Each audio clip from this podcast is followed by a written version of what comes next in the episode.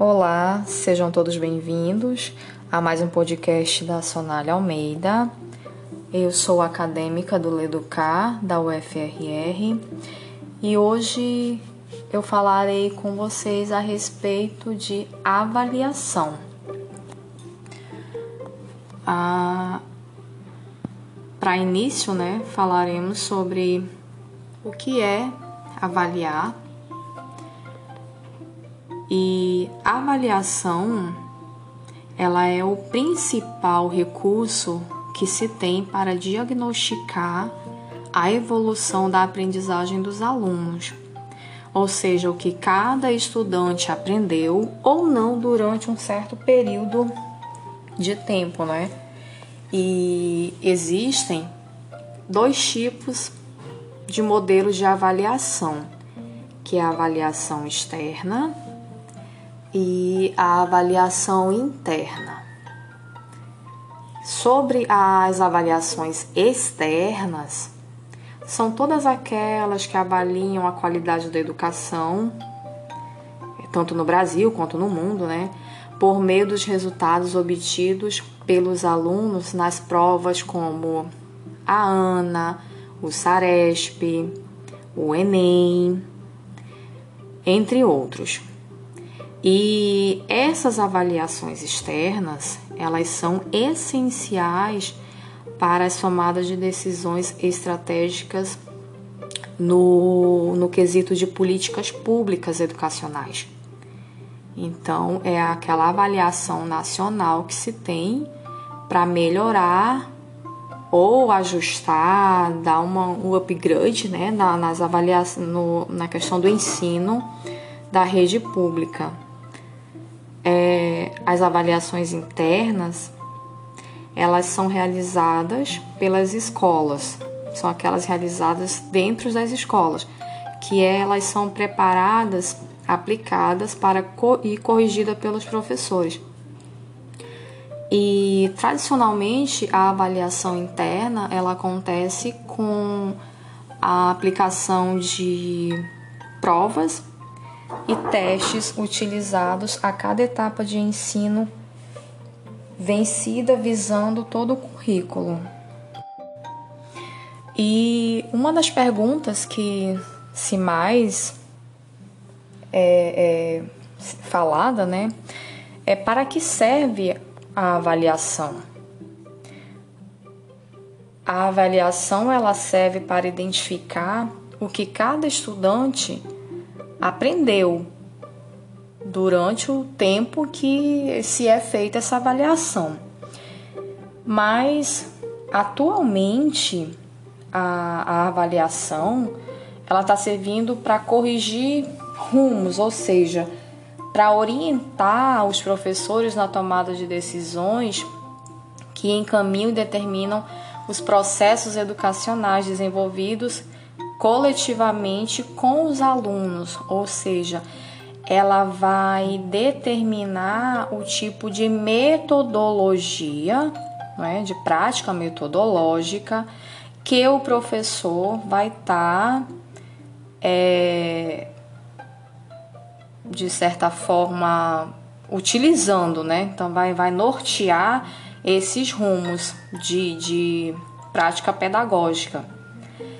É por isso que a avaliação ela é além do ponto de chegada, é, é, almejada no final do trabalho pedagógico, né? A, enquanto o ponto de partida do trabalho docente. Então, assim, ela não é somente, ela não visa somente o, o, o produto final do trabalho pedagógico. Ela visa também o trabalho inicial dessa, dessa prática docente, tá? E aqui nós temos os tipos de avaliação interna que são aplicados né, durante todo o processo de aprendizagem e desenvolvimento dos estudantes, que tem a, a avaliação diagnóstica, com, com o objetivo de entender o que o que o ponto de qual o ponto de aprendizagem do aluno está sendo?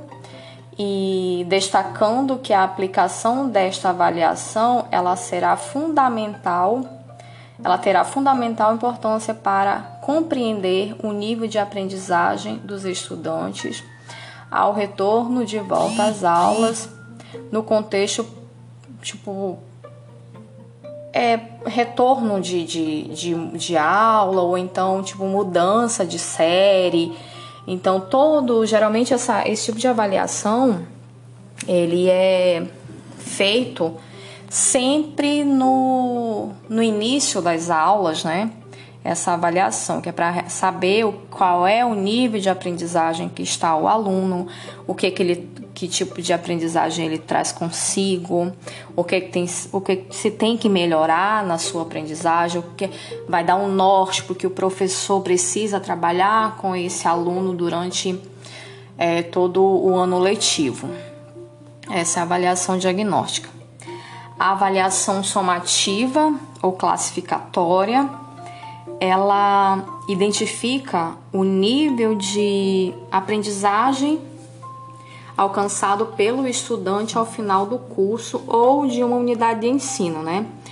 Com a atribuição de uma nota que muitas das vezes esse tipo de avaliação ele é confundido com avaliar, se confunde com muitas das vezes com medir e ela se torna muito mais quantitativa do que qualitativa, né? Porque ela está baseada no rendimento que, que é alcançado versus o objetivo previsto. Então, ela é bem, digamos que prática e muitas das vezes torna até o, o é um tipo de avaliação que às vezes dá medo, não só ao estudante, mas qualquer pessoa que se põe a um tipo de avaliação dessa, né? Então, assim, aquela avaliação para realmente saber o, o, saber o que o estudante sabe e digo mais é uma questão de saber o, o intelecto de cada um de cada um estudante. E trago também aqui que para, Paulo Freire, esse tipo de avaliação ele só mostra que o, o professor será o que sempre sabe e o aluno sempre o que não sabe de nada. Né? Então, é esse o conceito que eu trago de Paulo Freire para digamos que classificar a avaliação somativa, né? Desta forma. E quanto à avaliação formativa, é, é uma prática né, que estimula a visão uma visão de forma panorâmica do ensino-aprendizagem e ao mesmo tempo em que ela, ela fornece esse subsídio para o professor compreender como está sendo eficiente a sua prática docente.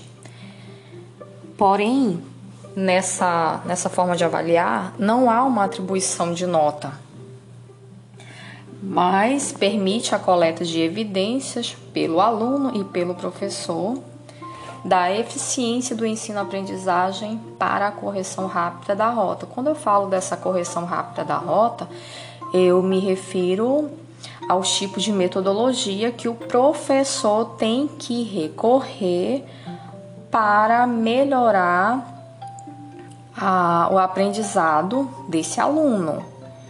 Então, tipo, ele vai ter que trabalhar com metodologias diferentes para se atingir a, a para se alcançar uma aprendizagem desse aluno, para que o aluno consiga, né, essa aprendizagem. E por ser uma avaliação em que o, o professor ele pode ter esse acesso de ver como é que o seu aluno está se desenvolvendo e o que pode melhorar, então geralmente eles trabalham com portfólios, né? Para acompanhar a evolução desse aluno. E o que seria interessante também seria que o professor acompanhasse sua turma até determinado tempo para acompanhar essa evolução, né? Mas sabe-se que no Brasil a questão de mudança, de rotatividade de professor é grande, então acho que acontece essa tem essa defasagem aí nessa questão dessa avaliação. E como devemos utilizar essa avaliação? Me refiro à avaliação formativa, tá? Que é a que está sendo evidenciada aqui para vocês. É, o professor, nessa avaliação, o professor ele tem um papel transformador no processo educacional. E por meio dessa avaliação, ele tem a chance de melhorar significativamente, significativamente a aprendizagem dos seus alunos e o seu modo de ensinar, conforme falei anteriormente. Nesta avaliação, o professor ele precisa planejar suas atividades, definir os seus objetivos, é, selecionando os melhores instrumentos, justamente para dar esse feedback construtivo para o aluno, bem como preparar o estudante para que ele possa fazer a sua autoavaliação. Também tem a função do professor viabilizar a coleta e registro de evidências a cada atividade formativa e oferecer uma comunicação clara e efetiva com os gestores, os pais e tutores dos alunos. Sobretudo, o papel do professor nessa, nessa avaliação é permitir que o aluno seja cada vez mais protagonista da sua aprendizagem. E, em contrapartida disso, a pra, sua prática didática seja mais efetiva E como é que a gente pode fazer esse tipo de avaliação? Como aplicar esse tipo de avaliação? É, primeiramente, é preciso ter em mente três perguntas básicas, né, que devem ser respondidas antes de se fazer uma avaliação formativa.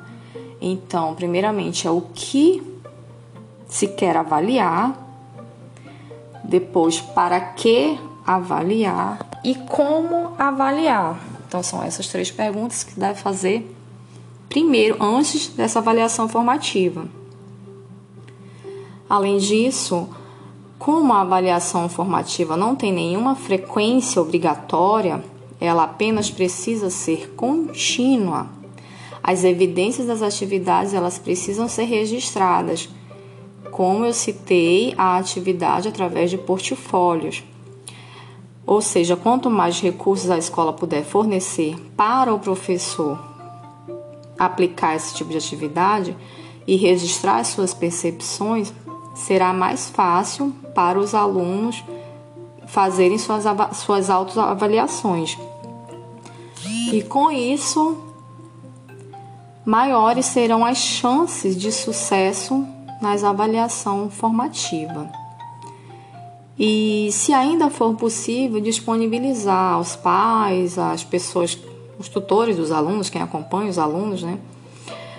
É, o que se esperam de cada atividade e o que foi atingido é ainda melhor, porque é um tipo de avaliação que tem que ter a participação dos pais, porque geralmente numa avaliação o que que os pais esperam?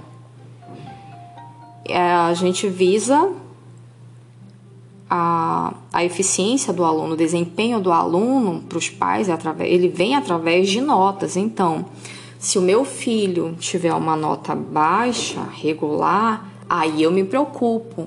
Então, assim, e esse tipo de avaliação, por conceito, por autoavaliação, é como se. Como é que eu vou avaliar algo que não me conceitua notas?